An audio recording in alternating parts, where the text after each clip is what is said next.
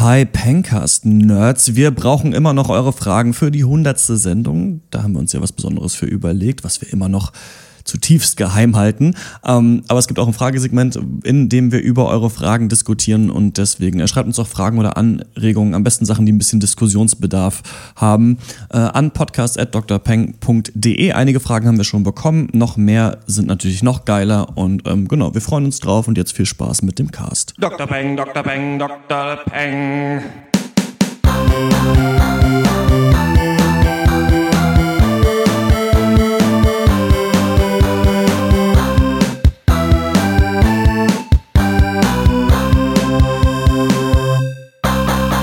Hallo und herzlich willkommen zum 97. Pencast von drpeng.de Pop und Geist, unserem wöchentlichen Film- und TV-Podcast. Hashtag Wir hassen Filme. In dieser Ausgabe sprechen wir über den Gewinnerfilm des diesjährigen Oscars für den besten fremdsprachigen Film. Das ist nicht so ein richtiger Satz, glaube ich. Das ungarische Holocaust-Drama Son of Saul. Nämlich, außerdem reden wir über den Indie-Apokalypse-Thriller 10 Cloverfield Lane mit John Goodman. Die neue Netflix-Serie The Ranch mit Ashton Kutcher. Und ich werde kurz zur ebenfalls Oscar-nominierten deutsch-französisch-türkischen Co-Produktion Mustang etwas erzählen. Mein Name ist Christian Eichler und wie immer rede ich mit Horst Lukas Diestel. Hallo. Malte Springer. Hi. Und Max Ole von Raison. Hallo. Der mit seinem neuen MacBook Pro aufnimmt. Ich hätte nicht gedacht, dass der Tag äh, jemals Fünf kommen Jahre wird. alt, ja. Die Hörer haben es auch oft schon mal so ein bisschen gemerkt. Es gibt so ältere Casts, bei denen du dann einfach weg bist in manchen Segmenten, einfach komplett deine Spur rausgeschnitten, weil es nicht richtig aufgenommen hat und sowas. Und jetzt ist es so, dass äh, bis es dir geklaut wird irgendwann, Ja. das jetzt einigermaßen gut funktioniert, oder? Hast du Ja, dir jetzt irgendwo Schöne ist- günstig geschossen? Ja, genau. Ja, ja, das hat ganz gut geklappt. äh, Nach längerem Suchen. Und ähm, ja, das ist halt alles viel schneller. Ich bin jetzt mit dem Cast noch schneller fertig, auch als ihr. Das ist ganz gut. Ich hätte es auch nicht gedacht, dass wir das noch dieses Jahr erleben, aber es ist wunderschön. Na, vorhin ist ja bei mir das Internet schon abgeschwirrt. Also es ist ganz langweilig wird's mit mir nicht, sag ich mal. Also, Ja. es bleibt weiterhin ein Wagnis, Max Ole Raison in diesem Podcast dabei zu haben. Wir kommen zu den HBO Netflix Prequel, Sequel News. Und das ist wirklich eine richtig krasse News, denn erst so, ja, so zwei Stunden vor dieser Aufnahme ist der Trailer zu Rogue One, a Star Wars Story, äh, released worden. Das sind jetzt diese Spin-off-Filme, die zwischen den großen Star Wars-Filmen rauskommen. Der erste geht darum, wie die Pläne zum Todesstern äh, beschafft werden. Felicity Jones spielt die Hauptrolle. Man wusste, dass sie mitmacht. Das ist die, die die Frau von Stephen Hawking gespielt hat in dem Stephen Hawking Biopic A Theory of Everything, das im letzten Jahr auch für einen Oscar nominiert war. Ähm, mir hat der Trailer gut gefallen. Ich finde, das ist, äh, scheint so eine Thriller-Story zu sein und ich finde es eigentlich ganz geil, dass irgendwie nicht so das Universum gerettet werden muss oder dass es um so ja, wichtige Charaktere geht, die man schon kennt, die alle eingebaut werden müssen, sondern einfach so, du bist jetzt eine Agentin, du musst die Pläne holen, dann laufen ein paar AT-ATs über irgendeinen Strand, schießen Leute ab. Also für mich wirkte das eigentlich wie ganz angenehme Popkulturunterhaltung und hatte auch trotzdem so eine relativ düstere, angespannte Stimmung. Also ich habe da eigentlich keinen Hate für übrig für diesen Trailer. Nö, ich wusste vor allem gar nicht, dass diese Filme rauskommen und war sofort davon mehr angetan als vom neuen Star Wars Film, vom tatsächlichen. Insofern fand ich das echt cool. Ähm, und auch eine geile Cast mal wieder, ne? Also Forrest Whitaker Ja. hat ja auch ein Rogue One in seinem Gesicht, sein dickes Auge und Ben Mendelsohn äh, und halt viele andere. ähm, nee, fand ich ganz schön geil. Ja. Ja, auf jeden Fall. Ich fand's Hammer. Also ich finde, es ist, ich habe es genau eigentlich so ein Star Wars Film, auf den ich halt Bock hab. Äh, so ein bisschen neben dem Hauptuniversum. Also geht's genau wie Malde. Äh, habe ich auch mehr Bock als auf das Erwachen der Macht. Ähm, sieht Hammer aus. Coole Darsteller. Ich hab richtig Bock. Ja, es ist irgendwie so, we- weiß nicht, so eine, ja doch, irgendwie scheint ja eine recht klassische Story zu sein, aber so ein Film wäre wahrscheinlich eh rausgekommen in irgendeiner Art. Warum warum also nicht im Star Wars-Universum? Äh, ist, äh, dürfte cool werden. Denke ich auch, ja. Hoffentlich schaffen Ja, sie es, den Todesstern zu stoppen, ne? Das ist allerdings noch. Ja. Das Darum ist die Frage. ja Ob sie schaffen, die Pläne des. Todessternes äh, zu stehlen, das weiß man natürlich nicht, ob das geklappt hat in der Geschichte der Rebellen. Ähm, nee, finde ich cool. Und weibliche Hauptcharakterin Felicity Jones finde ich auch ganz geil, dass sie sich das schon wieder gönnen, Ja. auch nach das Erwachen der Macht. Alles auch voll political correct und voll cool. Eine Asiate spielt mit einem Schwarzer. What's not to love? Äh, wir kommen zur Hörerpost. Ja, schönen guten Tag. Ich wollte nur mal äh, sagen, dass ich diesen Podcast da, den Sie machen, echt nicht so geil finde. Sorry. Äh, okay, alles klar. Äh, dann äh, danke auf jeden Fall fürs Feedback, gell? Ja, tschüss. Was für ein Vollidiot. Wie kann man so wenig Ahnung von Filmen haben? Jürgen schreibt, Moinsen, liebe Doktoren, ich bin ein relativ neuer Hörer eures lauschigen Podcasts und gerade dabei, die alten Folgen sukzessive nachzuhören. Sehr schöner Einsatz des Wortes sukzessive an dieser Stelle, Jürgen. Daher auch meine Frage, gibt es eine Möglichkeit, die alten Folgen in iTunes zur Verfügung zu stellen? Alle Folgen vor Folge 87. Die Pencast-Seite äh, ist zwar eine sehr ansprechende Seite, das Hören der Podcasts über die Seite ist allerdings deutlich umständlicher als zum Beispiel bei iTunes. Wäre cool, wenn das möglich wäre, vor allem weil alte Folgen über eure Seite nicht mehr hörbar sind, Folge 14 bis 23. Ansonsten großes Lob an den stets launigen, sehr witzigen und trotzdem wirklich informativen Podcast. Zu äh, wirklich gut ausgewählten Filmen und Serien in puncto Serien- und Filmreviews seid ihr meine absolute Nummer eins. Greets Jürgen. Erstmal finde ich das eine geile Verabschiedung. Ich hoffe, du verabschiedest dich auch im echten Leben so von deinen Freunden. Greets Jürgen. Ähm, vielen, vielen Dank für diese E-Mail. Es freut mich wirklich, also dass du sagst, so, dass du das super gerne hörst und dass du auch unsere Rezensionen magst. Mittlerweile, ja, es, uns bringt es viel positives Feedback. Also weil, Ja. weil das einfach so zeigt, dass das, was wir versuchen zu machen, halt diese Mischung aus schon einigermaßen intelligenten oder anspruchsvollen Kritiken, aber auch richtig dummen Witzen halt doch auch eine Hörerschaft finden kann. Du sprichst da ein wirklich gutes Thema an. Einmal, dass die Folgen vor 87 nicht in iTunes sind, das hattest du auch jetzt neulich mal geschrieben, Max. Genau. Ähm, das war mir gar nicht klar und ich weiß nicht, woran es liegt. Ich muss da mal auf unserem Podcast-Server schauen, wo man das einstellt, wie viel auf iTunes da ist. Denn Das sollten natürlich alle Folgen sein. Das ist natürlich viel besser, das mit einer Podcast-App zu hören, als über unsere Seite anzuklicken. Das nervt. Und dann stimmt. Ich glaube, Folge 14 14 bis 23, da habe ich noch nicht die Links zu unserem Podcast-Server reingemacht. Da sind noch, das war damals auf irgendwo anders hochgeladen und ähm, deswegen ist es nicht drin. Darum kümmere ich mich auf jeden Fall. Und ähm, ja, da bin ich auf jeden Fall dran, das zu machen. Gut, dass du uns nochmal geschrieben hast. Ähm, schreibe ich mir gleich auf meine To-Do-Liste drauf. Ja, auf jeden Fall. Äh, danke für die E-Mail. Das ist, weiß nicht, so ein bisschen. Ich weiß gar nicht, ob ich es nicht auch ein bisschen gut fände, wenn man 14 bis 23 vielleicht einfach auch gar nicht mehr hört. also ich habe schon länger nicht mehr reingehört in die ganz alten Schinken, so, aber wir sind halt schon einfach besser geworden und äh, vielleicht, vielleicht höre ich mir selber nochmal irgendwie einen von den alten an und mal gucken, weil also ich glaube, teilweise war das schon echt irgendwie cringy. Aber mal schauen. Ja. Ich find's Ist ganz geil, geil, dass- dass ihr auch die alten Folgen dann ja, nachhört. voll. So. Ja. Nee, finde ich auch total krass, dass man irgendwie was macht, irgendwie was ja, was, was wir halt eh machen und was, woran wir Spaß haben und Leute sich das dann halt echt in Gänze dann aber nochmal so sozusagen rückwärts, revers, sukzessiv äh, nochmal alles geben. Ist echt der Oberhammer. Freut mich auch total. Greets, Max. Genau. Und das Ding ist auch, dass Folgen 1 bis 8 waren nicht in dieser Konstellation. Also am Anfang dachte ich echt nur, ja, lass mal irgendeinen Podcast machen, haben wir über irgendwelche popkulturellen Themen geredet, dann mal über die Rede von Obama am Brandenburger Tor. Dann habe ich mal ein Interview geführt zu so einer ähm, Demo-Parade, But and Better war das. Und dann haben wir mal über ein Anime äh, geredet. Also, und das war auch noch, dass wir wirklich alle um so ein Mikro, also das, was ich jetzt auch benutze, aber so im Raum rumsaßen. Deswegen ist die Soundqualität da auch noch schlechter, glaube ich, als bei unseren alten Folgen. Ich habe schon mal überlegt, dass es ein cooles Projekt wäre, geheim einfach diese Folgen 1 bis 8 nochmal, wir nochmal aufzunehmen, mit so schlechten Laptop-Mikros über Filme, die damals rausgekommen sind, so zu tun, als wären das die alten Folgen. Ich glaube, das können wir eigentlich machen, so absichtlich völlig rumzustammeln und so. Und ähm, da müssen wir mal schauen. Die. Folgen 1 bis 8 wird es, glaube ich, nicht mehr online geben. Also da muss ich mal schauen, aber ich finde, die alle passen jetzt nicht mehr so rein. Und ähm, da nehmen wir die gerne mit, einfach, damit wir bald die 100. feiern können. Aber ich glaube, die wird so online nicht nochmal geben. Und äh, wir kommen zum ersten Thema des Podcasts und das ist der Film Son of Saul.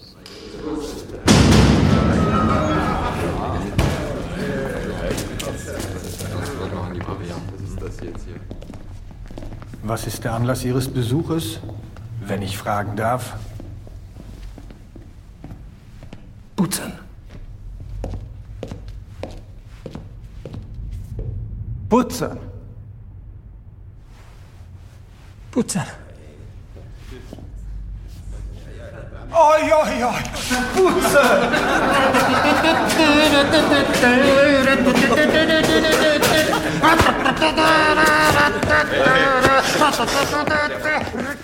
Son of Saul ist ein äh, ungarischer Dramafilm von Laszlo Nemes. Der hat unter anderem den Grand Prix in Cannes gewonnen und den Oscar, wie schon gesagt, für den besten fremdsprachigen Film.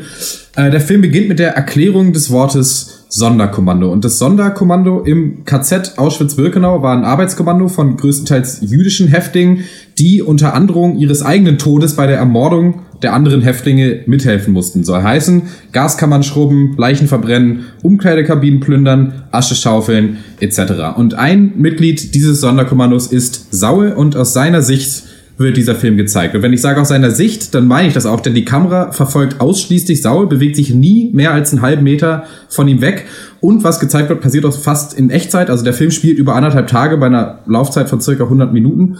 Und der Film verbindet ähm, zwei Handlungsstränge. Einerseits ist es eine Dramatisierung des Aufstandes des Sonderkommandos. Also unter anderem haben die Sprengstoff geschmuggelt und Schießpulver äh, im Geheimen und halt versucht, äh, das Konzentrationslager in die Luft zu jagen und zu fliehen. Aber andererseits wird es verbunden mit Sauls persönlicher Geschichte. Also am Anfang des Films erkennt Saul eine der Leichen als seinen Sohn wieder und dem will er ein Begräbnis verschaffen, das jüdischen Traditionen gerecht wird, wozu er dann unter anderem äh, einen Rabbi finden muss. Und seine Anstrengung, eben diesem toten Jungen gerecht zu werden, bringt allerdings auch die Lebenden immer mehr in Gefahr. Ja, äh, in seiner Kulturkritik war es Adorno, der sagte, nach Auschwitz ein Gedicht zu schreiben, das sei barbarisch. Ist auch dieser Film barbarisch. Ja, Wollten Sie schon immer mal den Horror von Auschwitz live erleben? Dann kommen Sie mit auf eine fantastische Reise in den Terror der menschlichen Psyche, inklusive Gasduschen, Plünderungen, Erschießungen und Menschen, die von Flammenwerfern geröstet werden. Seien Sie dabei beim Sommerblockbuster Son of Saul. Ja, die Frage, die man sich da stellen muss, schön, dass du die schon angesprochen hast, ist, ist es eine ethische Frage? Darf man den Holocaust erlebbar machen oder nicht? Ich meine, Wolfgang Schmidt Junior zum Beispiel, den wir alle einigermaßen mögen, aber der auch wirklich immer in jeder Rezension eine krass politische Haltung zu allem haben muss äh, verurteilt das natürlich und so weiter. Und es ist schon auch eine Frage, die man sich manchmal stellt bei so Biopics wie zum Beispiel ähm, 12 Years a Slave oder sowas. Das sind immer diese Filme, wo man dann denkt, ach, war das früher schlimm und der Horror soll erlebbar gemacht werden. Ich habe da keine richtige jetzt politische Meinung dazu, ob man das darf oder nicht. Das ist mir, glaube ich, ein bisschen egal. Ich finde aber, dass Son of Saul auch es nicht so macht wie andere Holocaust-Filme und versucht wirklich das Leid erlebbar zu machen für jemanden. Denn ich habe immer das Gefühl, dass andere Filme, die so agieren, die wollen eher durch dann orchestralen Soundtrack und wirklich das Draufhalten auf schlimme Szenen mhm. dem Zuschauer zeigen, es war ganz schlimm, aber wir wissen alle, dass es ganz schlimm war. Gerade als Deutsche vielleicht noch viel mehr und deswegen gibt es natürlich auch so ein bisschen so eine Anti-Haltung in unserer Generation, weil man in der Schule ja wirklich zugeballert wird mit dem Holocaust. Mindestens ein Jahr, ich glaube, 10. Klasse oder sowas wird das eigentlich ausschließlich besprochen im Geschichtsunterricht und kommt dann immer wieder vor und irgendwann denkt man sich dann, nachdem es auch diese ganzen Filme in Nationalsozialismus schon gab, was soll ich eigentlich noch damit? Son of Soul will was anderes zeigen, glaube ich. Und man will, glaube ich, zeigen, wie der Mensch unter einer für uns unfassbaren Todesangst und Belastung agiert. Oder wie Menschen da agieren, trotzdem Dinge planen und wie da vielleicht auch Menschlichkeit noch hervorkommen kann. Und das wird halt hier durch die Kamera gemacht, finde ich. Da gibt es ganz lange Plansequenzen, kennen wir ja schon, haben wir oft schon wieder besprochen, so der One-Shot, auch aus Victoria und so weiter. Und die Kamera, hast du gesagt, ist immer an Saul dran. Und diese schrecklichen Taten im KZ, die sehen wir ja nur verschwommen am Bildesrand. Und da ja. ist natürlich die Frage, warum ist es so in diesem Film? Und ich glaube nicht, wie manche, dass das dazu dienen soll, die Taten für uns noch schlimmer zu machen, weil wir die nicht sehen. Das kennt man ja so aus Horrorfilmen, nee, dass man quasi das Monster nicht sieht und deswegen wird es bedrohlicher. Sondern ich glaube, wir sollen uns in einen Menschen hineinversetzen, versetzen, der auch schon selber lange aufgehört hat, diese Taten zu sehen und unter ja. diesem Druck da klarkommen muss. Und deswegen werden wir so zum Teil dieses Sonderkommandos gemacht, das den Blick auch immer nur starr auf den Vordermann, hier halt Saul gerichtet hält und gar nicht am Bildesrand überhaupt erkennen möchte, was da los ist, weil es keinen Sinn mehr macht, menschlich sich mit diesem Leid auseinanderzusetzen. Und ähm, das äh, fand ich sehr, sehr schön an, an dem Film und ich finde, das ist eine große Leistung. Ob es dann tatsächlich irgendwie ein Film ist, den man gesehen haben muss, den man gerne sieht, das ist eine Frage, die wir gleich erörtern müssen. Ja, also ich finde auch, äh, du hast schon viele wichtige Sachen äh, gesagt und auch richtige, richtig und wichtig. Denn ich denke auch, das ist einfach von der Herangehensweise mutig und einfach gut umgesetzt dann. Weil, also ich glaube, ich habe schon lange keinen Film mehr gesehen, wo die Cinematografie so krass benutzt wird, um den, eigentlich den Hauptpunkt, diesen Kern des Films rüberzubringen. Und das hast du schon gesagt, das geht da eigentlich gar nicht so sehr darum, sondern es geht hier einfach um dieses Nicht-Sehen, Hinsehen können eigentlich von Saul. Und deswegen macht es auch von der Kameraführung sehr viel hin, weil das ist halt einfach irgendwie der blanke Horror. Und es geht im Endeffekt dann einfach um einen verständlicherweise absolut gebrochenen Menschen, der sich halt an irgendwas festklammert, um überleben zu können. Und ja im Endeffekt auch egoistisch und irrational eigentlich ja. handelt. Und das ist da halt zu 100% in dieser Kameraführung, in dem Film drin. Und darum geht es eigentlich. Deswegen ist es eigentlich auch relativ egal, äh, die Story ist gar nicht so wichtig dann. Also wir sehen ja nur Saul und die Leute, mit denen er interagiert. Alles andere ist, wie gesagt, un unscharf. Und dann, also was ich im Internet zum Beispiel viel gelesen habe, ist so, ist das wirklich sein Sohn oder nicht? Und das ja. ist halt die Antwort einfach, das ist halt vollkommen egal, ob das ja. dein Sohn ist ja. oder nicht. Weil es halt einfach, ja, um diesen dieses Überleben im völlig unmöglichen, unmenschlichen Raum eigentlich geht. Ja, und es geht ja auch einfach darum, so dass er halt seinen Sohn, ob es, ob es so ist oder nicht, ist ja egal, aber darum, dass er den nie verteidigen oder dem irgendwie helfen konnte in diesen Situationen, ne? Also während Ja. dieser ganzen Scheiße. Ja, ja, ich find's krass. Also Film ist echt harter Tobak, irgendwie Ja. so fast zwei Stunden einfach nur Leid. Ähm, ja, manche sagen auch so mit einem Kurzfilm wäre der Sache auch Genüge getan. Ähm, das finde ich aber nicht, weil ich finde schon, man kann so ein Genre auch schon mal zum Gipfel treiben, so auch an, an die Grenzen der Belastbarkeit des Zuschauers gehen. Also was meine Nerven angeht, hätten es so gesehen auch nur 15 Minuten getan, aber ich finde das total in Ordnung. Darum geht's halt nicht. Ähm, und ich finde eben auch so, es geht einfach für ihr, ne? Der Punkt ist so das Leid und ähm, ja, so das Erleben des Einzelnen spürbar zu machen und eben halt nicht wie sonst oft, finde ich, äh, ja, so die Juden als graue Masse, so die systematisch ermordet wurde, so filmisch zu Ja. den Akten zu legen, sondern einfach wirklich das individuelle Leid zu zeigen. Und ähm, das kann man auch mal auf extremste Art und Weise versuchen. Wir wissen, Uwe Boll hat es mit seinem Film Auschwitz auch schon mal versucht. äh, weiß ich, habe ich kein Echo zu, auch nicht geguckt. Ähm, ja, und klar, also ich finde, das kann man schon machen. Und die wi- wissend, dass das natürlich irgendwer als pornografisch rezensieren wird, ist ja egal. Und ich finde es aber auch nicht pornografisch. Und das habt ihr auch schon gesagt, das liegt an der Art, wie es gefilmt wurde. Die Kamera hält ja nie wirklich in dem Sinne drauf. So, wir sehen nur diffus irgendwelche Schemen von toten Körpern oder Leichenteilen. So alles zieht eigentlich ja an Saul eben vorbei, ne? weil er da auch schon irgendwie den Scheiß wahrscheinlich auch irgendwie ausgeblendet hat, weil er es auch vielleicht musste, einfach für sich, um sich da so ein bisschen Menschlichkeit noch zu bewahren. Und ähm, ja, das Grauen wird dann eben auch komplettiert durch die Klangkulisse. Ne? Also man sieht vielleicht nicht alles, aber man ist weiß Bescheid. Und das ist schon echt schrecklich und man wollte einfach nur, oder ich zumindest, dass es endlich aufhört. Also Ja. ja, braucht man noch Holocaust-Filme oder überhaupt Holocaust-Filme, ist natürlich eine wichtige Frage. Aber äh, Son Son of Saul hat als Dramafilm zumindest halt äh, so Dokus über dieses Thema halt einiges voraus, eben weil er den Fokus nicht eben auf diese Gewalt und Unmenschlichkeit legen muss, sondern uns eben eine Figur geben kann, die sich da durchbewegt, die eine eigene Geschichte hat. Und du kannst diese komplette Brutalität natürlich trotzdem zeigen, aber wie ihr schon gesagt habt, natürlich im Hintergrund. Das fand ich war auch eine clevere Art und Weise, mit diesem Thema umzugehen. Das ist super gelungen. Und ich glaube, Hot hat es schon äh, kurz gesagt, also äh, der Film verbindet echt perfekt so Technik und eben diese Aussage. Also du hast dieses quasi Echtzeit, du hast diese ultranahe Kameraführung, du hast keine externen Licht- und Tonquellen, dadurch auch kein Soundtrack. Und das trägt halt alles für mich dazu bei, halt diese komplette Entmenschlichung darzustellen, dieser KZs, äh, die da geschieht. Dadurch geht es äh, nach meiner Interpretation auch hauptsächlich, also nicht nur um das Erleben, sondern auch um das aktive ja, Dehumanisieren dieser Leute. Und das schafft der Film auf jeden Fall hervorragend. Ob man das mag und ob man das sehen muss, das ist natürlich eine ganz andere Frage. Ich, ich finde dieses Bild auch stark, was in dem Film ist, so dass halt ähm, die, dieser Akt, dieser letzte, den, den Saul da auf sich nimmt, eben diesen, diesen Jungen ein vernünftiges Begräbnis äh, zu ermöglichen, ist ja auch so ein bisschen, also dieser Gang aus der Passivität heraus, so des Unterdrückten, ist ja so ein bisschen vielleicht auch das habe ich da zumindest drin gesehen, äh, so als Gegenstück so zum jüdischen Trauma zu sehen, mit dem es sich auch bis heute auseinandergesetzt. So dieses, wie, wie, wie, konnten, wie konnte uns das angetan werden? Wie, wie so, also das ist ja auch ein Trauma, so diese Hilflosigkeit, die ja auch, äh, Ja. der sich das jüdische Volk ja ausgesetzt war. Ne? Und was eigentlich auch ein total trauriger und sich selbst gegenüber super ungerechter Gedanke ist, weil ich meine, den Schuh müssen sie sich wirklich nicht anziehen. Ähm, Aber was ja auch krass ist, weil das ja sich auch bis heute zum Beispiel jetzt, um da mal kurz die, die Kurve zu schlagen, auch in israelischer Sicherheitspolitik wiederfindet. Ne? Also der diese eben Vergangenheit. Ne? Das ist schon krass. Ja, Du hast es auch angesprochen, dass die äh, Juden in diesem Film nicht so homogenisiert werden. Das fand ich sehr interessant und das hat mir nochmal, also ich finde, wenn man dann so liest, okay, es gab diese Sonderkommandos und die haben den Nazis geholfen, quasi die Menschen zu vergasen, so, dann stellt man Ja. sich irgendwie immer vor, ja, es gibt dann irgendwelche Geschäftszimmer, da sitzen die ganzen SS-Leute und dann ist halt noch so ein Jude mit dabei, irgendwie, der muss irgendwas machen, aber dass dann halt, dass du so richtig reingehst in diese Schizophrene oder diese Persönlichkeitsstörung, die die Leute haben, ne? Einerseits haben sie jetzt Macht bekommen und können länger am Leben bleiben als, als die anderen. Andererseits müssen sie versuchen, sie ja trotzdem auch mit den Iren irgendwie zusammenzuarbeiten. Mit den, mit den Leuten aus Irland. Und, Iren.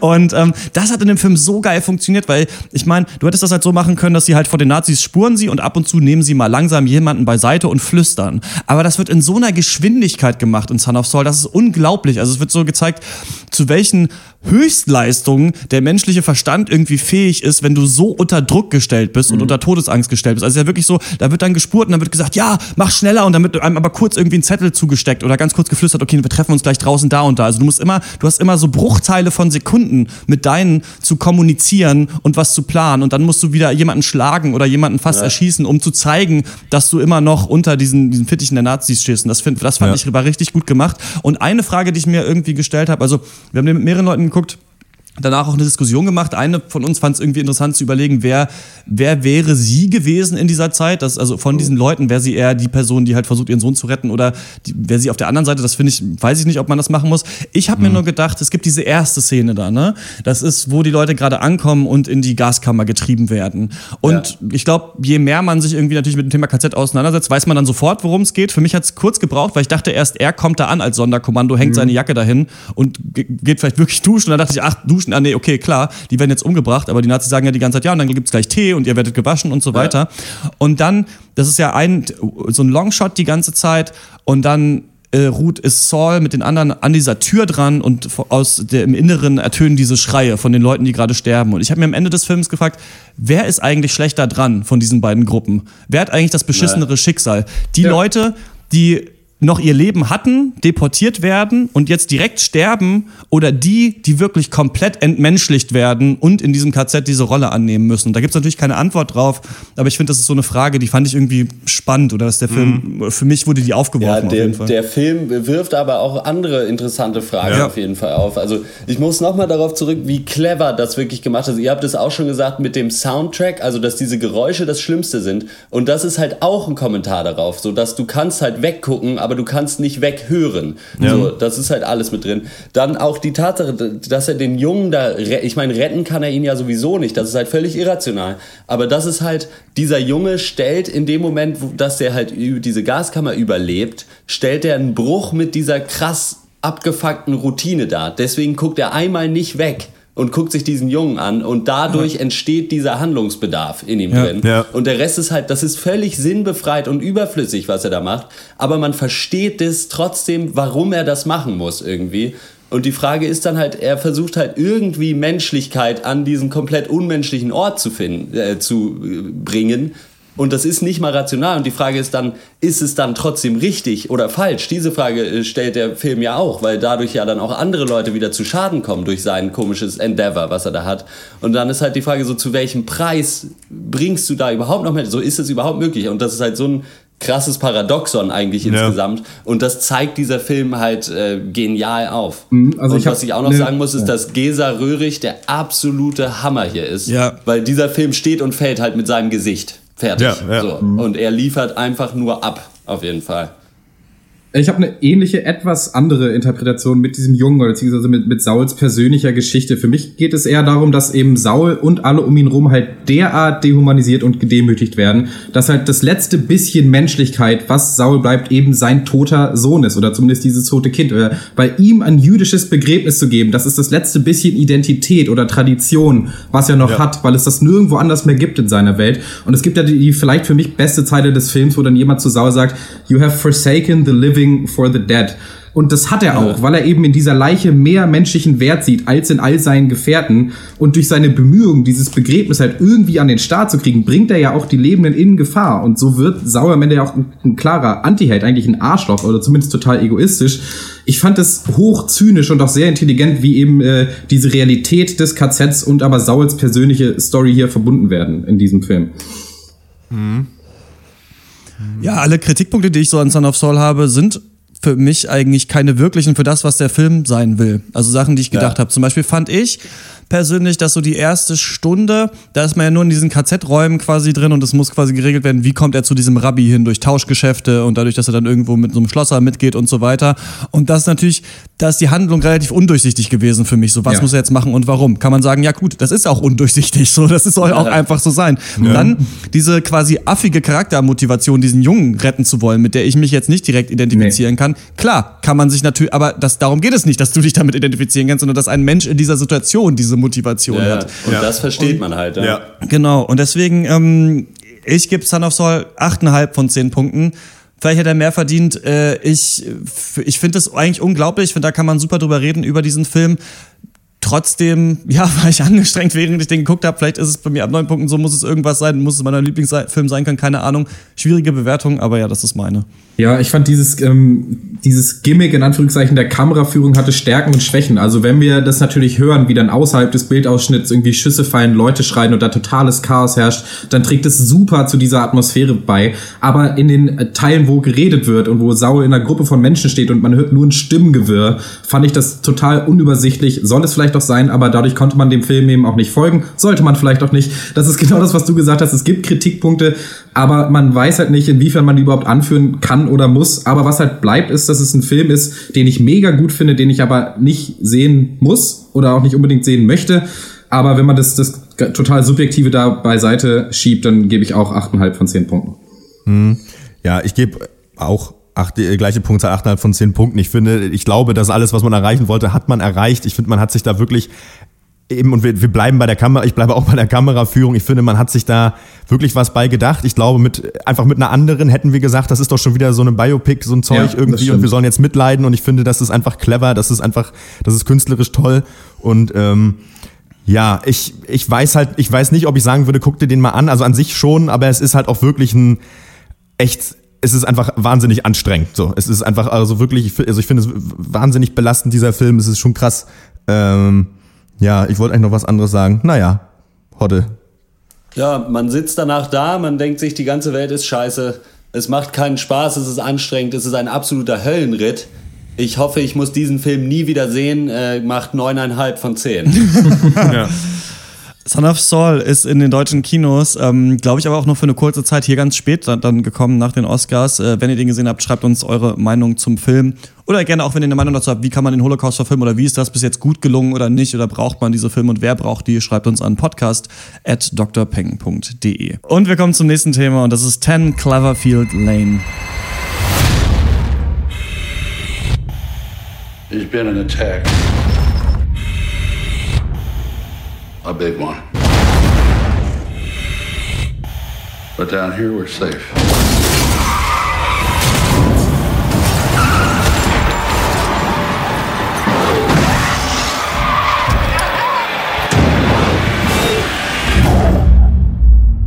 Something's coming.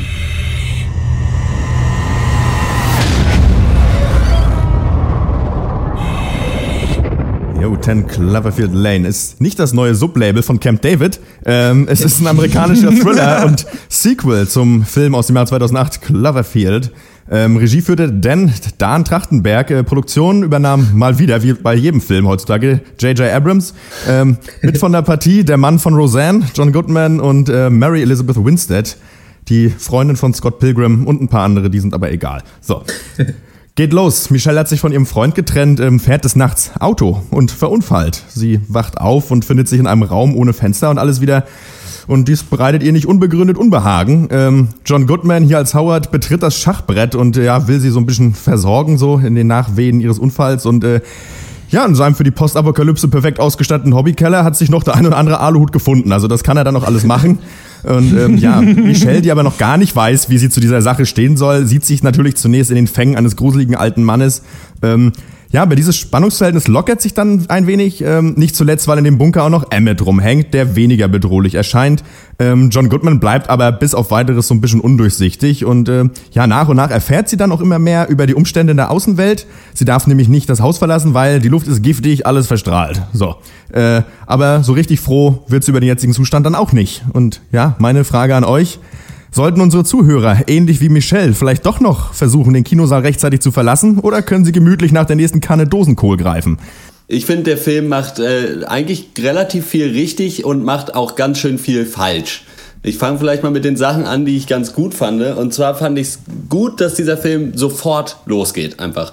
Wir brauchen echt nicht so viel zu wissen und man weiß eigentlich auch schon, dass es um eine Art Entführung geht und irgendwer irgendwo eingesperrt ist. Und da lässt sich der Film auch echt nicht lange bitten. So bis zur Titeleinblendung ist man eigentlich schon im Keller. So, und das Setup ist fertig. Und dann kommt so ein ganz schickes, so die nächste halbe Stunde hat mir echt richtig gut gefallen. Da kommt dann so ein schickes Kammerspiel, viele Twists und Turns, drei Charaktere, die sich irgendwie die Stirn bieten mit einer netten Dosis Psychodrama. Und das funktioniert, finde ich, über weite Strecken ganz gut. Und ich mag dann die Charaktere und alle machen die Sachen gut, die Schauspieler sind gut, das funktioniert alles.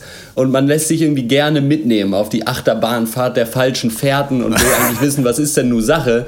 Und dann kommt aber das große Aber. Und das große Aber ist, äh, wie so oft, dass der Film seine Zuschauer für entweder zwölf oder so richtig dumm hält. Und das ist einfach unnötig. Vielleicht Warum meinst du das? Ja, also du hast, weil so viel unnötiger äh, Baggage irgendwie mit darauf gepackt wird. Du hast Mhm. drei gute Schauspieler in einem Raum und eine interessante Story drumherum, dann reicht das doch. Aber stattdessen werden irgendwelche Requisiten eingeführt, die alle genau zweimal zu sehen sind. Einmal Mhm. so nebenbei benutzt und dann später nochmal mit Relevanz. Ja. Und das ist, fand ich so frustrierend. Also zum Beispiel das eine Mal, da hat Michelle hat so ein T-Shirt an, was ihr nicht gehört, und dann findet sie ein Foto von jemandem anders, der das gleiche T-Shirt anhat. So, und dann ist sich der nicht, also das ist ja soweit noch okay, so. Aber dann ist sich der Film nicht zu schade, nach dem Zoom auf das Bild-T-Shirt einen drei Sekunden Zoom auf das T-Shirt von Michelle zu machen. Und das habe ich aber vor einer Minute schon gesehen, dieses T-Shirt. Und ich weiß, dass sie das anhat. Und sowas ist da ständig drin. Also dann auch später noch mit diesem Busticket, was dann nochmal noch mal in groß gezeigt und was weiß ich was. Und das ist alles so, ah, ich hätte es doch auch so verstanden. Es fehlt nur noch der Zoom ins Portemonnaie, meinst du? Ja, aber was bleibt? Äh, drei Charaktere im Raum und eigentlich ein ganz cleveres Skript. Und ich finde, mehr braucht es eigentlich nicht immer. Also irgendwie auch mal in Richtung Blockbuster-Kino jetzt hier mal die Shots abgefeuert.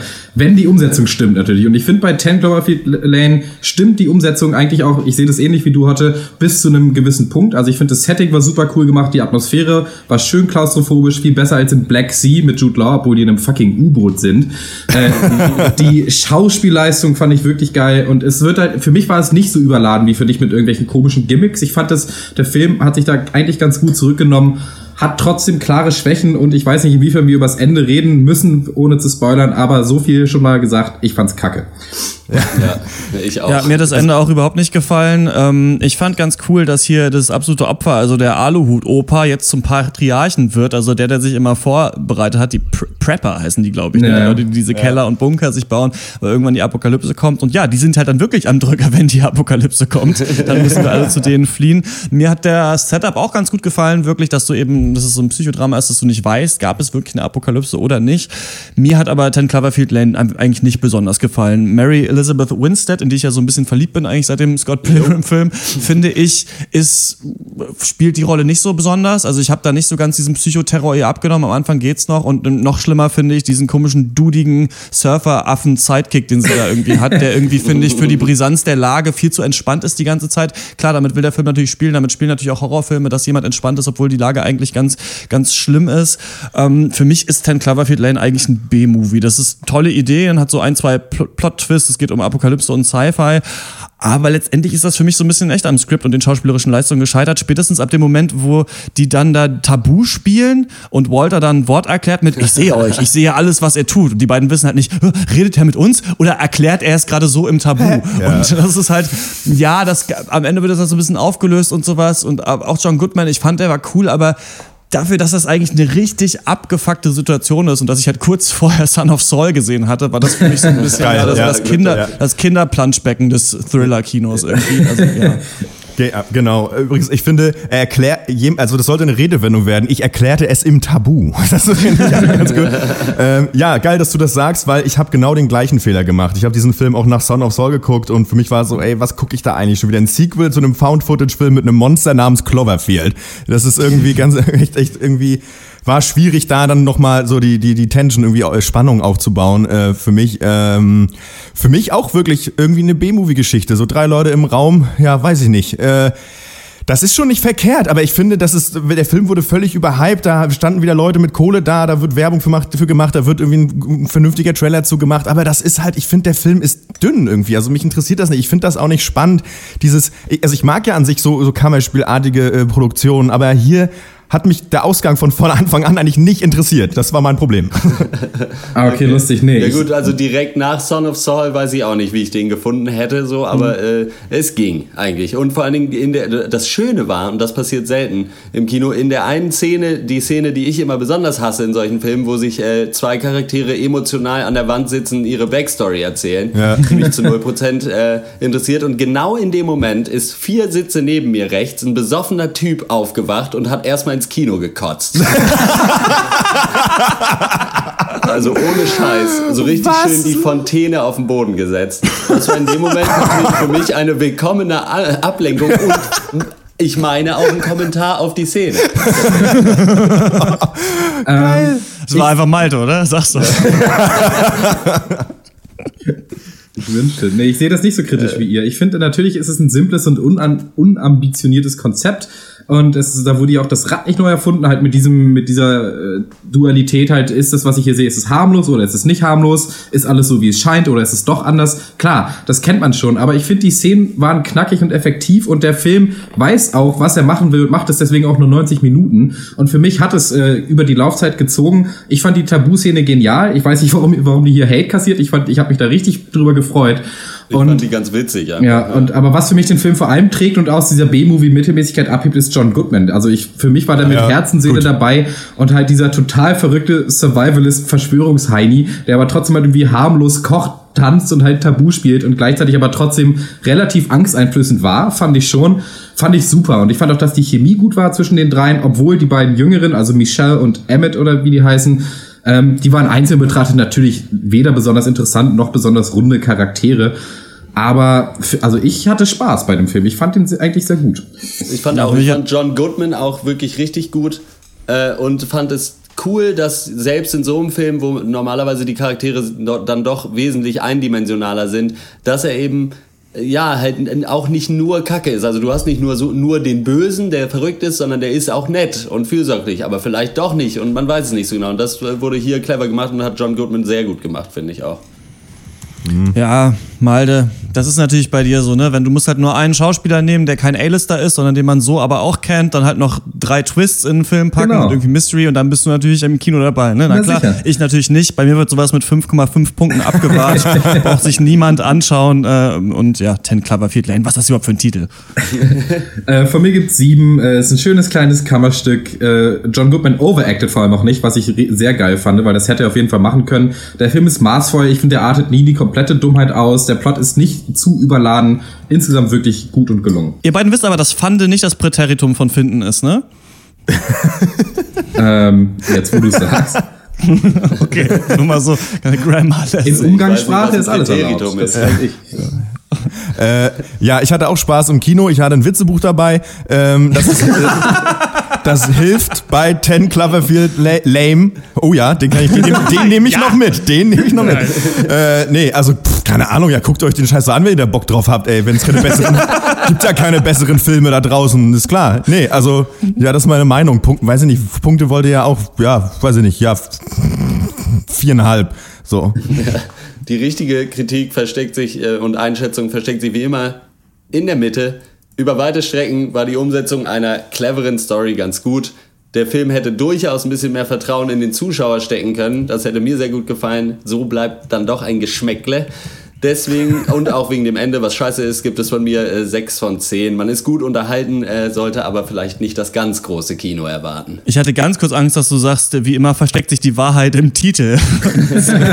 äh, Ten Cloverfield Lane ist seit äh, letzter Woche in den deutschen Kinos. Was eure Meinung äh, zum Film? Gelungen, beschissen? Schreibt uns an podcast.drpeng.de. Und wir kommen zu Mustang. Da gibt's jetzt keinen Trailer, den ich einspiele, weil ich nur kurz darüber reden will, weil ich den Film nur gesehen habe.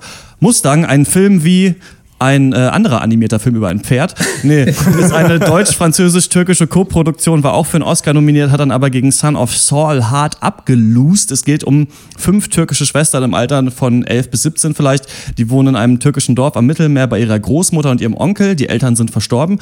Und das Dorf ist eher so traditionell muslimisch geprägt. Frauen tragen Kopftücher, der Mann hat das Sagen, trägt einen dicken Schnur Schnauzbart und äh, vor der Ehe hat man bitte keinen Sex zu haben. Und das wird auch abgeprüft. Nach der Hochzeitsnacht schaut sich die Familie nämlich dann immer an, ob denn auch wirklich gebimst wurde und das Laken blutig ist.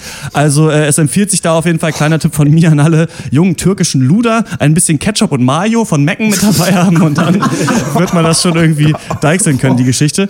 Die fünf Schwestern spielen dann am ersten Tag der Sommerferien mit Jungs aus ihrer Klasse im Wasser, toben sich da richtig aus, ist aber überhaupt nicht sexuell, was da abgeht. Und Onkeln denkt dann natürlich direkt, äh, dass da bestimmt äh, Sex gehabt wurde und dann fahren die Mädchen in die Klinik. Der Arzt checkt das Jungfernhäutchen, alles in Ordnung. No Harm Done. Von nun an werden die äh, Mädchen dann eingesperrt und ganz ähnlich eigentlich wie Kirsten Dunst und Konsorten in äh, Sophia Coppolas The Virgin Suicides. Sie sollen dann so schnell wie möglich zwangsverheiratet werden. Also wir begleiten diese fünf Mädchen, wie sie quasi eingesperrt sind in diesem Haus. Das alles eigentlich noch recht locker nehmen und dann halt aber sobald diese Zwangsverheiratung dann so aber mit einer nach der anderen anfangen, merken sie eigentlich, wie beschissen sie wirklich dran sind. Ich wollte den hier in einem extra Segment erwähnen, weil er sehr gehypt wurde, weil er auch für den Oscar nominiert war und weil ich das nicht nur kurz in der Abschlussrunde abtun wollte. Was mir gefallen hat an dem Film ist diese märchenhafte Qualität, die der Film hat. Also das ist wirklich so ein bisschen wie ein Märchen. So, so fünf wunderschöne Schwestern, die dann nicht bei ihren Eltern, aber in so einer, ja, in so, wie so einem Schloss aufwachsen, wo keiner rein kann und ab und zu sind so Ritter da vorne und wollen sie dann entführen und so weiter. Da haben ja Schauspielerinnen, diese fünf Mädchen, auch so wunderschön und der spielt auch so ein bisschen damit, dass die gerade so, ja, in die Pubertät kommen und zeigt sie dann manchmal so ein bisschen sexuell, obwohl sie eigentlich noch Kinder sind und schafft es da ganz gut so einen Weg zu finden. Und die haben auch so eine unglaubliche schwesterliche äh, Chemie zwischen sich. Und dieser Drang zur Selbstverwirklichung, der da drin ist, den kann da irgendwie so nichts brechen. Das kommt auch gut durch, dass irgendwie klar ist, dass die keinen Bock haben auf dieses Leben. Und der Soundtrack war auch ganz geil. Was mir nicht gefallen hat, ist, und da hast du das gerade angesprochen, ähm, ich glaube, du warst es, Horst, dass ähm, John Goodman nicht so zum absoluten Bösen gemacht wird in 10 Cloverfield Lane. Ja. Und was dieser Film aber macht, muss sagen, ist, dass er dem Vater irgendwann so eine weitere Eigenschaft gibt, die die komplette Aussage des Films für mich gekillt hat. Der wird dann eben so richtig zum Antagonisten gemacht. Und eigentlich sollte es hier, wie ich dachte, darum gehen, dass die gesellschaftlichen Zustände, dieses, äh, diese Zwangsverheiratung, ja, die alten traditionellen Werte, so ähm, eine Familie halt äh, zerstören können. Aber natürlich möchte man dann eher sehen, dass man sich in den Vater auch reinversetzen kann kann. Und das wird mhm. da hier aber nicht gemacht, sondern ist dann quasi so, ja, der wirklich böse, weil der was macht, wo, man, wo ich dann echt dachte, oh nee, warum musste das denn jetzt sein? Und eine Frage ist natürlich, brauchen wir so einen Film jetzt im Westen, der uns sagt, wie schlimm es ist, für türkische Mädchen zwangsverheiratet zu werden? Was soll mir das sagen? Der wurde, ist ja eine deutsch-französische Produktion auch, war nämlich als bester französischer Film für einen Oscar mhm. nominiert. Und da hat das für mich eben dann auch so einen Beigeschmack, dass der Westen einen Film machen möchte, ja. um zu zeigen, wie schlimm es äh, in der dörflichen ja. Türkei ist. Es spielt auch der Typ mit, der den Blinker bei Victoria spielt. Das ist da so ein äh, Trucker-Fahrer. Ja. Ansonsten, ich weiß nicht, ob ihr The Virgin Suicides gesehen habt. Das ist echt ein ganz cooler Film. Mich hat es auch ein bisschen an El Club erinnert, den wir besprochen haben. Also spielt halt alles so in so einem ja. engen Setting quasi ich finde, den kann man sich angucken. Die Schauspieler sind gut. Es ist eine ganz schöne Geschichte. Aber die Aussage geht mir nicht weit genug. Ich wusste nicht, ob man sagen wollte, die türkische Gesellschaft hat noch Probleme oder liegt es am Islam oder liegt es einfach nur daran, dass der Vater ein Arsch ist. Vielleicht sollte das extra offen gehalten werden. Aber ich finde, da hat er ganz schön eingebüßt, dieser Film. Mhm. Und wo ist das Pferd? das habe ich mir auch gefragt, warum der Film Mustang heißt. Ich habe aber auch, äh, als ich das dann hier geschrieben habe, wahrscheinlich gibt es irgendeinen Grund. Ich fand es ganz interessant, was, äh, sein, ja. was äh, Wolfgang Schmidt Junior dazu gesagt hat. Ähm, mhm. Diese Geschichte, dass was uns halt oder hier in Europa den Kritikern halt gerne gefällt, ist halt so gerade so türkische oder weiß ich nicht Kino über so die Zustände im weiß ich nicht türkischen arabischen Raum, äh, die äh, bei denen es darum geht, dass sich also die sich quasi als Film so ein bisschen der westlichen Kultur anbiedern sozusagen, die halt sagen, wir wollen ja. auch so sein, wie ihr es hier habt. Das finde ich einen ganz interessanten Gedanken. Das ist natürlich recht und billig, aber da kann man auch mal drüber nachdenken und auch mal sich selbst reinhorchen und das ist halt auch nicht immer alles äh, Köfte, was wie Köfte aussieht. Manchmal kommt auf den Dönermann an. das ist genau, das ist genau wirklich die Frage, die man sich da stellen muss. Ne? So was, was soll das hier? Oder hat man sich da nicht versucht, so ein bisschen so einen Film zu machen, der dann so ein türkischer Film für den Westen quasi so ein bisschen, wo alle sagen können, ja genau, und das ist nämlich ja. auch scheiße. Mhm. Der spannendere Film wäre vielleicht gewesen diese ähm, diese Zwangsheirat zu verteidigen. Das ist halt immer was, das, äh, das ist die alte Frage, ob das, was in einem Film gezeigt wird, halt auch wirklich die Message des Films ist. Weißt ja. du? Also muss es ein Happy End ja. haben, um, um dann zu sagen, okay, ich verstehe, also ne, ihr wisst, was ich meine, ich komme gerade nicht auf den Satz, aber äh, quasi so, man hätte ja auch sagen können, wir machen ein Bild, der irgendwie da in Film, der zeigt, dass, dass man eine positive Sicht auf diese Zwangsheirat haben kann und dann liegt es an mir, am Zuschauer, mir zu überlegen, okay, wie finde ich das? Ja, hier nicht gemacht. Werdet ihr den gucken jetzt nach dem, was ich so erzählt habe, nach meinem Monolog? Mustang? Äh. Ah, ich habe morgen fünf Stunden Busfahrt, nope. vielleicht. Ich auch eher nicht, obwohl es, ja, nee. Du hast ihn aber auch nicht gerade schmackhaft gemacht, das muss man auch dazu sagen. ist aber gar nicht so schlecht, ist seit Ende Februar in den deutschen Kinos. Wenn ihr den gesehen habt, dann schreibt uns an podcast.drpeng.de. Und wir kommen zum letzten Thema aus dem Cast und das ist die Serie The Ranch. Check it out. Colt's home. What the fuck's on your feet? They're Uggs. They're lady shoes. Well, Tom Brady wears them. Yeah, well, Tom Brady gets away with a lot of shit. You were a hell of a football player and you had to go. I was proud of you. You're my little brother, amigo. You know, I'm proud of you too. Yeah, for what?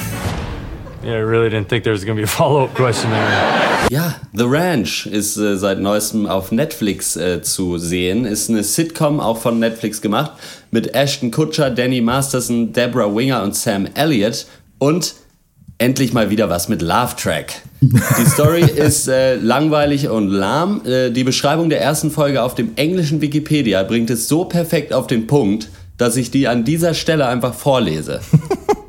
Colt Bennett, gespielt von Ashton Kutcher, returns home to his father's ranch. His older brother Jameson Rooster Bennett is surprised to see him, while his father is upset. His mother is happy to see him. Colt winds up deciding to stick around town at the ranch as the family needs the help. Das in zwei, auf 20 Minuten äh, ist perfekt äh, zusammengefasst. Die Frage ist natürlich, ist The Ranch nur alter Ranch oder das neue Dressing auf eurem Seriensalat? Oh, ich wollte auch, ich wollte auch einen Gag mit der, mit der berühmtesten Soße äh, Amerikas machen. Was ist denn diese Ranch?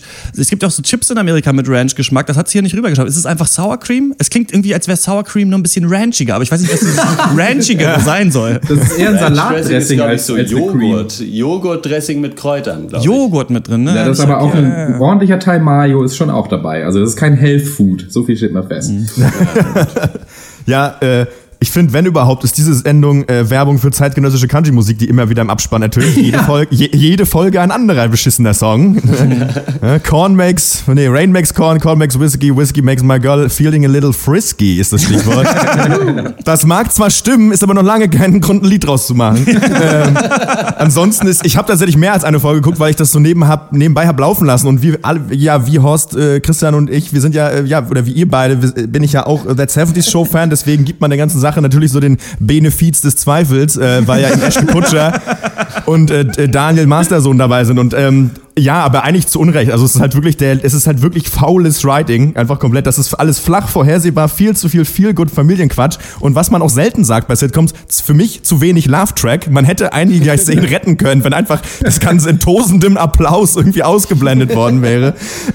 Wenn die Leute das erste Mal mal reinkommen. Ja, ja, genau, wow. Ja, bei, genau, ja, wie bei Al Bundy, ja, auf jeden Fall. Das ist aber schon gut. Ja, äh, das alles ergibt eine grausige Sitcom. Äh, Greets. Ich weiß nicht, ob es ja. das gerettet hätte, denn selbst der Klang gelangweilt, fand ich. Also ähm, die Langeweile aller Personen, die in dieser Serie beteiligt waren, die trieft so dermaßen aus dem Bildschirm. Es kommt echt so vor, als wäre das in anderthalb Tagen abgefilmt worden. Es ist ein guter Gehaltscheck für alle, die dabei waren, aber für den Zuschauer springt da wirklich gar nichts raus. Also Sam Elliott Uh. spielt ein Klischee.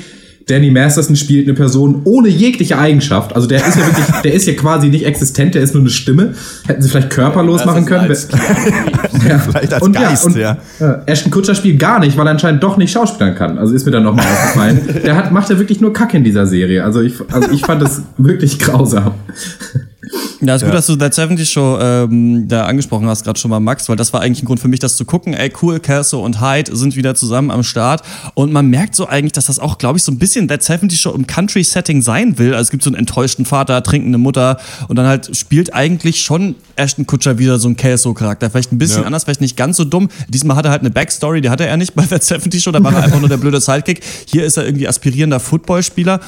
Äh, Danny Masterson spielt eigentlich wirklich wieder Hyde, nur es ist, hat gar nichts Cooles mehr, weil er jetzt halt auch einfach wirklich älter ist und noch gescheiterter. Und da habe ich mich wirklich gefragt, was soll das denn sein? Irgendwie Familienhass, die Comedy? Also das ist so ein depressiver Vibe die ganze Zeit, der darüber kommt, weil der Vater diesen Sohn halt Ashton Kutscher so hasst und das ach, voll unangenehm. Ich wusste gar nicht, weiß ich nicht. Das ist nicht so leicht, so ein quasi trauriges Penner-Setting dann doch lustig zu machen, wie bei eine schrecklich nette Familie. Das waren ja auch die absoluten Flodders eigentlich. aber, aber irgendwie hat es halt funktioniert und war, und war irgendwie lustig. Und ich finde hier auch, dass die Witze null ziehen und dieser Laugh-Track, Nee. mir, ist, mir klang er nicht gelangweilt, sondern so richtig, so richtig doll wie vom Band. Also, als, also viel zu heftig für die Jokes, die keine waren und auch wirklich zu faul. Also da muss man wirklich länger nochmal an den Witzen überlegen. Ich weiß nicht, in der einen Folge, in der ersten, ich habe nur die erste geguckt, nee, die zweite habe ich angefangen, aber dann habe ich nicht mehr ausgehalten. Ähm, da wird ein Kalb geboren und da hat er natürlich da die Hand hinten äh, in der Kuh Mumu und dann jetzt kann jeder mal überlegen, was für Witze einem da so einfallen. Die erste wurde, erstbeste wurde immer genommen so und äh, ja, I'm flipping you the bird right now. Ja, weiß ich nicht so genau. Und Ja. Ich finde, das Format der Sitcom wirkt einfach betagt. Ich meine, Louis C.K. versucht es gerade zu subversieren mit Horace und Pete. Ähm, man muss da, wenn man wieder eine gute Sitcom machen will, ich glaube, man braucht mehr lustige Schauspieler. Also hier hast du halt eben nur die beiden eigentlich. Der Vater äh, trägt eigentlich gar nicht dazu bei, dass es lustig ist. Red bei The 70 Show zum Beispiel schafft es super gut.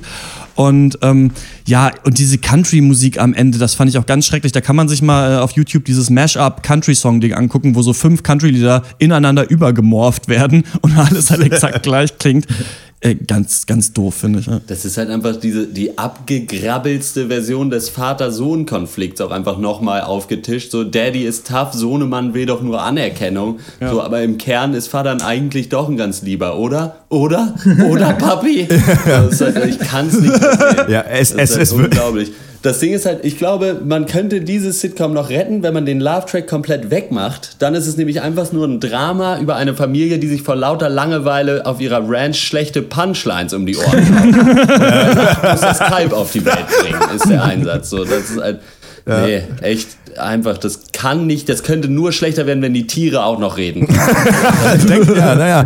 Es wird ja. es wird ja dann am Verlauf noch ein bisschen politisch sogar, ne? Weil der Vater ist ja schon so der Redneck Rancher, der halt äh, so darauf plädiert, ne, we- möglichst wenig Einmischung durch den Staat, keine Welfare und sowas. Das sind auch noch so Statements, die die Serie dann machen will und dann geht der Hof so ein bisschen pleite oder es dr- droht zumindest pleite zu gehen und es geht dann eben auch darum, dass der Vater natürlich sagt, ja, ey, ich nehme mir keine Kohle von anderen Leuten, ich arbeite mir immer alles selbst, was halt, da geht's schon auch so ein bisschen darum, aber ich meine, wenn du dann drumherum trotzdem 500 schlechte Witze hast, dann ja fick, lass es bleiben, einfach bleiben. Und ja, ganz komische soziale Kommentare ja auch dann so, ja, wir brauchen irgendwas, äh, irgendwas ist irgendein Haken oder so, ja, können wir auf Amazon bestellen? Ja, nee, wir können doch rüberfahren. So, also das ist das Problem mit eurer Generation, ihr hängt nur auf Amazon rum. Ja, das weiß ich. Das wussten wir alle schon vor zehn Jahren. So, da musst du irgendwie, wenn die zusammenleben, dann müssen die sich doch auch kennen, diese Charaktere, da muss es doch vielschichtiger sein, so ein Gespräch. Hol doch nicht irgendwie den El Snoot wieder raus, ja, genau. Und dieser, was war denn dieser Schuhwitz, dass er so komische Frauenschuhe Ja, ja, ja. ja. ja, ja, Malte. Ja, oh Gott, ja, ja. Ladies um, um dein, um dein Kuh-Mumu-Witze-Setup mal zu Ende zu bringen, der, die Line war natürlich, das war nicht die Vagina, in die ich heute Abend rein wollte. Nur, dass äh, unsere Hörer auch nochmal eine Idee bekommen, was diese Serie so für Witze anzubieten hat. Aber danach wird sie dann auch noch ernst. Das finde ich fast schon beleidigend, wie ernst dann auch die ernsten Ja, Momente ja. wirklich sind und wie sehr die äh, Serie auch versucht, dann wirklich dramatisch zu sein. Naja, also für mich äh, völliger Reinfall, irgendwie alles Pseudo, alles billig. Netflix hat die Kohle, insofern who gives a shit, aber ja, ist, das ist nix. Kommt aber auch eine zweite Staffel, keine Sorge. Achso, ja, das Oh ist gut. Gott, wirklich? Oh nee. Ja gut, also The Ranch ist jetzt ab jetzt auf Netflix zu bewundern. Ab jetzt? Genau ab jetzt. Was ist eure Meinung zur Serie? Äh, fandet ihr gut gelungen? Fandet ihr das doof? Seid ihr der 70 Show Fans? Das interessiert mich alles. Brennt Podcast der drpeng.de ist die E-Mail-Adresse. Und wir kommen zur Abschlussrunde. Was hat uns sonst popkulturell diese Woche bewegt oder anderweitig? Äh, ich habe für Detector FM einen Gaming-Beitrag gemacht zu äh, The Division, Hyperlight Drifter, das Spiel mit dem coolsten Titel der Welt, glaube ich, und äh, Hitman. Und diesmal nicht im Studio einfach nur über die Spiele geredet, sondern das versucht so ein bisschen atmosphärischer zu produzieren mit auch so Sicht der Spielcharaktere und so und so Atmos-Sounds. Und ähm, könnte man bestimmt noch viel besser machen, aber so ungefähr stelle ich mir Gaming-Beiträge im Radio vor, kann man mal reinhören auf detektor.fm. Es heißt von der Couch in die Ferne, eine Reise durch Videospielwelten. Und außerdem habe ich, äh, wie auch Horst, das neue Weezer-Album gehört, The White Album. Und ähm, mir gefällt es richtig gut. Ich finde, das ist richtig schön, also Power Pop Punk irgendwie mit äh, doch recht harten Gitarren und ganz intelligenten Texten eigentlich dafür, dass sie immer noch weiter so Teeny California Lieder machen und ähm, gut kondensiert eigentlich so diesen Weezer Style auf ein neues Album kann man sich super gut anhören jetzt gerade, wo der Sommer beginnt, irgendwie gefällt mir gut. Ja, total. Das ist äh, sehr witzig, weil ich das nur auf, äh, ich habe ja so einen Google Play Music Account quasi äh, und da werden halt auch immer so New Releases dann angezeigt und ich dachte mir so, okay, krass, Weezer haben ein neues Album gemacht, das höre ich mir mal an und lache die ein bisschen aus. So, äh, und äh, hab, dann habe ich es einfach ein paar Mal gehört. So, halt, so kann's gehen, ja. das ist halt echt so Pop-Rock so, aber funktioniert so. Das ist krass wie, ich meine, das ist ja auch schon länger her, das letzte so, dass sie einfach immer noch genauso klingen, auch immer noch über so Teenie-Probleme halt singen, obwohl sie alle 40 sind. Aber das fun es funktioniert einfach. Gerade jetzt ist ja auch der Frühling gleichzeitig ein gutes, gutes Timing. Jetzt der Frühling ist da und da äh, geht Weezer auch. Ja gut, ich, wir fahren bald auf Klassenfahrt im Sommer, dann das sind die Themen. Ne? Das ist, Ja, eben, auch um mitzureden. der, der letzte Tanz. Ne? Naja, ja, bei mir, ich habe nichts Kulturelles. Ich hab, wir hatten es ja vorhin vor dem Cast im Gespräch schon ein bisschen über Ernährung. Ich war einfach nur im Supermarkt und stand an der Kasse und äh, da steht halt ein Typ hinter mir und während ich meine Sachen einpackte, äh, guckte ich noch zu, was er sich so gekauft hat. Und der Kassierer sah sich das auch an, was der fein gekleidete Herr hinter mir sich so kaufen wollte. Es waren irgendwie drei fette, geile Landjäger, eine Packung Met und eine Laugenstange. Und der Kassierer guckt sich, guckt sich das so an und sagt so, und nur die geilen Sachen, ne? das war halt super geil. Ich musste halt so hart feiern und naja, die fand ich schön. War, ist mir, Ja. hab ich mir gemerkt. Ich habe ja das tolle Erlebnis auch, glaube ich, schon mal erzählt, dass ich mal eine Packung Eier gekauft habe und der Kassierer zu, mir mal diese Eier halt gecheckt hat und gesagt hat, diese Eier sind alle ganz. und dann haben wir so ein bisschen, war ich so, yeah, geil, dann haben wir so ein bisschen abgekumpelt. Ja. Ja, ich habe ich hab mir in dem Zuge dann auch noch einen, äh, äh, Namen überlegt für eine, ein Serienformat über die äh, Geschichte einer Geflügelverarbeitungs eines Geflügelverarbeitungsfamilienbetriebs in Anlehnung an Thomas Mann, die Putenbrooks. Ich weiß nicht, ob das vielleicht was ist. äh, ich, ich The Wiesenhof-Story. Mein Plan ist ja seit Ewigkeiten, mein Plan B, äh, so ein Hähnchengrill. Äh, äh, Truck aufzumachen, der too hot to handle.